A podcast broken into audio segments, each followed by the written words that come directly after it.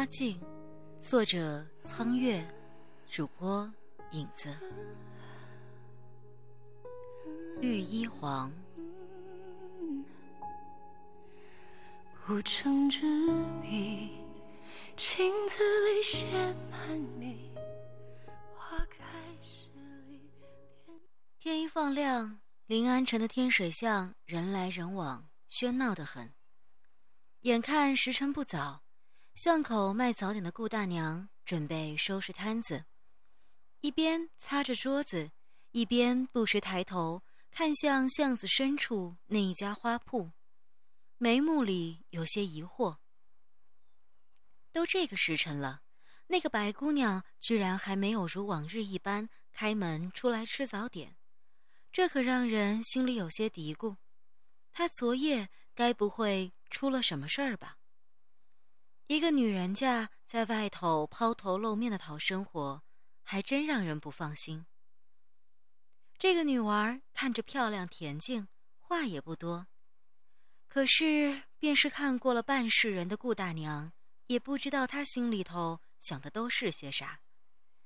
比如上次自己好心好意的替她提了一门亲事，对方是京城里赫赫有名的百花曾家，不知道多少女孩家都会欢喜不已。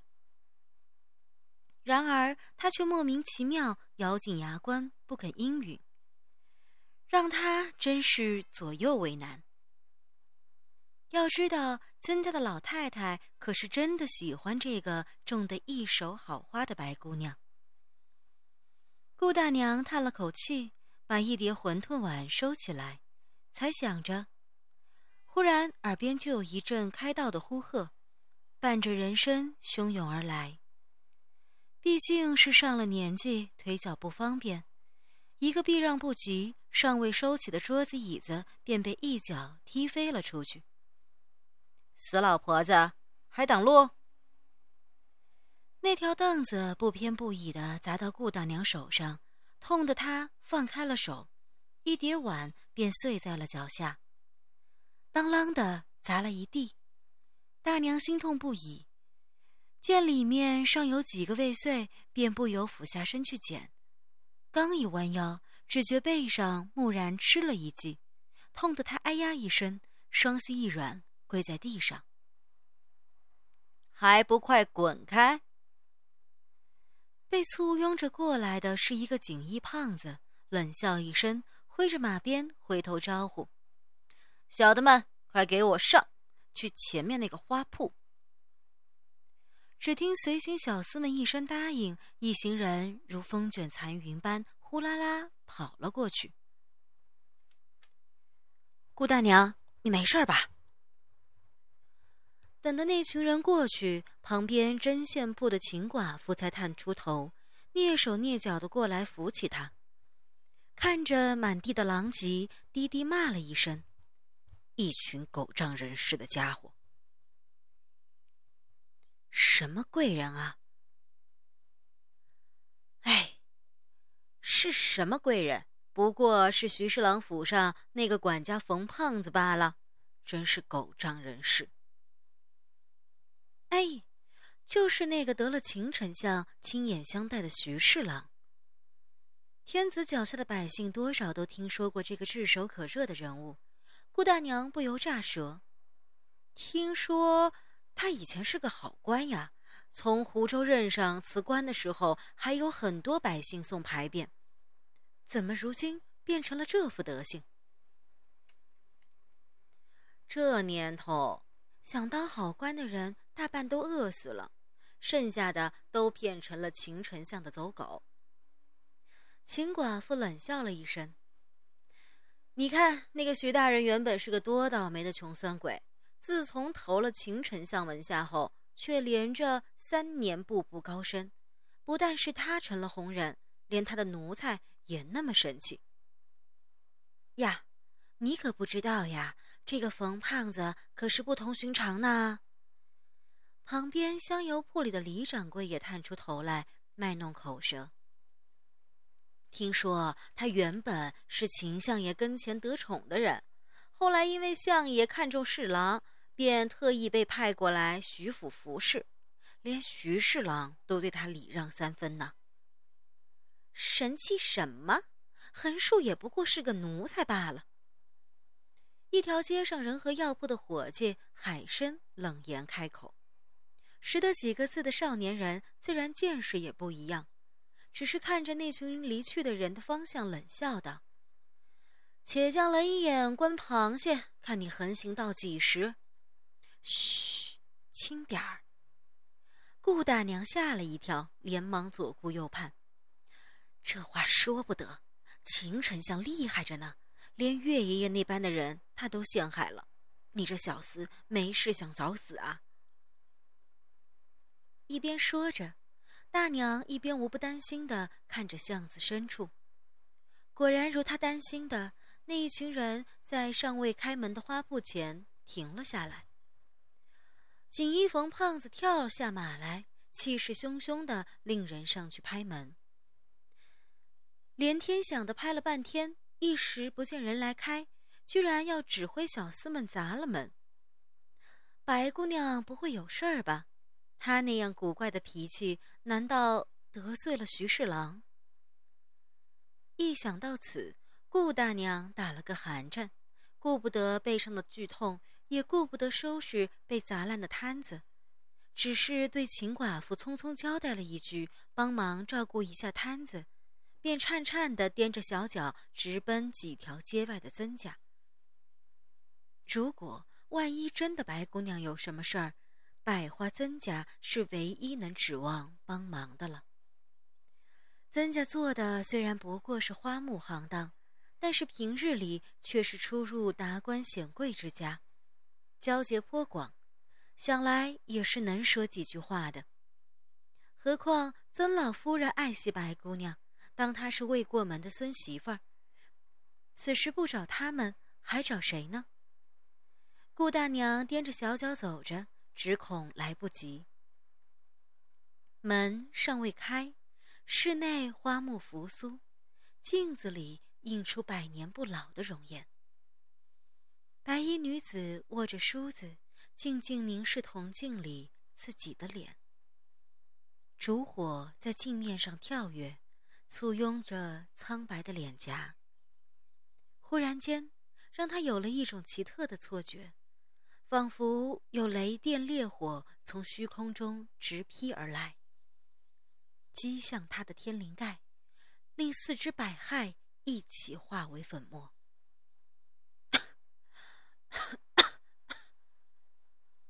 梳子啪的一声掉落到地上，女子捂住嘴。剧烈的咳嗽起来。小姐，小姐！架子上的白鹦鹉尖声叫道，扑簌簌的飞过来，落到身边的一株倒挂的金钟上。黑豆似的眼睛滴溜溜的转着，看着主人，仿佛不知该如何才好。自顾的着急着半天，最后只是伸出爪子抓抓主人的肩头。雪儿，我没事。白衣女子勉力一笑，手指痉挛的抓紧了衣襟，似是怕冷似的裹紧了身体。然而话音未落，只见每一处关节都慢慢渗出血来，竟将一袭雪白的丝绸染成了朵朵红梅。再也顾不得白日现行的大计，那只叫做雪儿的白鹦鹉在半空中收敛了翅膀。等的扑簌簌的落到地上时，已经化成了一个二八年华的美丽少女。他一把过去扶住了白罗。小姐，你又犯病了。没事儿，今天是十五，老毛病犯了而已。白罗断断续续苦笑着，浑身滚烫。似乎比往日痛得更厉害些，将养半日才行。看来今儿是不能出去开铺子了。真狠啊！把小姐滴入凡间也就罢了，还要在诛仙台上用天雷深深分去一身仙骨。如今每到月圆之时就要发作一次。那些标榜天道的家伙，心机还真很毒。几百年都这样了，哪还在乎多受几个月？雪儿，替我去院子里采一些龙胆白薇来，服了便好了。雪儿不敢怠慢，绕过屏风，打开院子的门，走了出去。房内一下子变得极安静，白罗略微急促的呼吸响起，身上的血一点一滴渗出，湿透纱衣。他咬牙忍痛，等待着。然而寂静中，花铺的门忽地被人震天的敲了起来，有人在外头大喊。店里有人吗？都死到哪儿去了？我家老爷要来买花，快点开门。今天小店不开张。被那飞扬跋扈的娇气激起了怒意，白罗压了一口气，也不开门，只是坐在那儿，对着外头的人道：“客官，请回吧。”嘿，我家老爷要买花，不开门也得开门。外面的那个家奴气焰更加嚣张，显然已是不耐之极。小小一个花铺也敢这般拖大？小的们，把门给我砸了，看他出不出来！门外一连声的应和，把门垒得山响。眼见薄薄的板门就要被推倒了，白罗蹙眉，扶着站起身子。取了一件黑夹衣，披在渗血的白衣外头，不等外面人动手，径自开门出去。砸门的不妨里面忽然有人出来，倒是往后退了一步。他站在廊下，眼睛一扫那群人，冷冷道：“是谁说要把门砸了？”“哼，是老子我说的。”冯胖子气势汹汹一嚷，然而话说到一半，忽然不由自主的闭了嘴。这个开门出来的年轻女子虽然一脸病容，却有冰雪般冷然不可侵犯的神情。那一眼扫过来，不知为何，连他这般脑袋长在头顶上的人都觉得凛然生寒，不自禁的口吃起来。这个花镜的女主人看来真的不一般，难怪徐侍郎出门前还再三叮嘱自己要好生说话，千万不可鲁莽。哼，哎，小的不过说笑而已。冯胖子朝天的眼睛立刻回到了原位置，打着哈哈，甚至不自禁的露出了只有在秦相爷面前才有的点头哈腰。姑娘莫当真，莫当真。今儿是我家老爷吩咐小的来贵铺买花，还希望姑娘成全。买花，我还以为是抄家呢。哼，抱歉，今儿花镜不开门，有事请改日再来。哎哎，白白姑娘，一见他要关门，冯胖子脸色也变了。然而被他气势压着，也不敢莽撞，只是一把拉住门，急急道：“ 姑娘这么说，让小的回去怎么交代？我家老爷今儿特命小的来求一株御医黄，空手回去可不能交代。”御医黄，白罗眼里闪过一丝诧异的光，第一次正眼看了看。这个锦衣胖子，这个俗不可耐的家伙，居然也知道御医黄。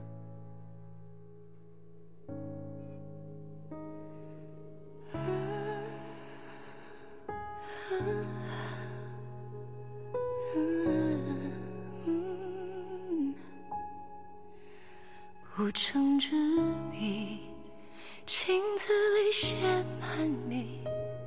花开时里，偏偏为你淡泊轻举，如同。身后站着你，落雨一地，痴痴等你，用这一生一世一期一会的相遇，换有你在身边的一幕朝夕。就这一字一句，一心一意的期许，为何你屋檐下听一场雨？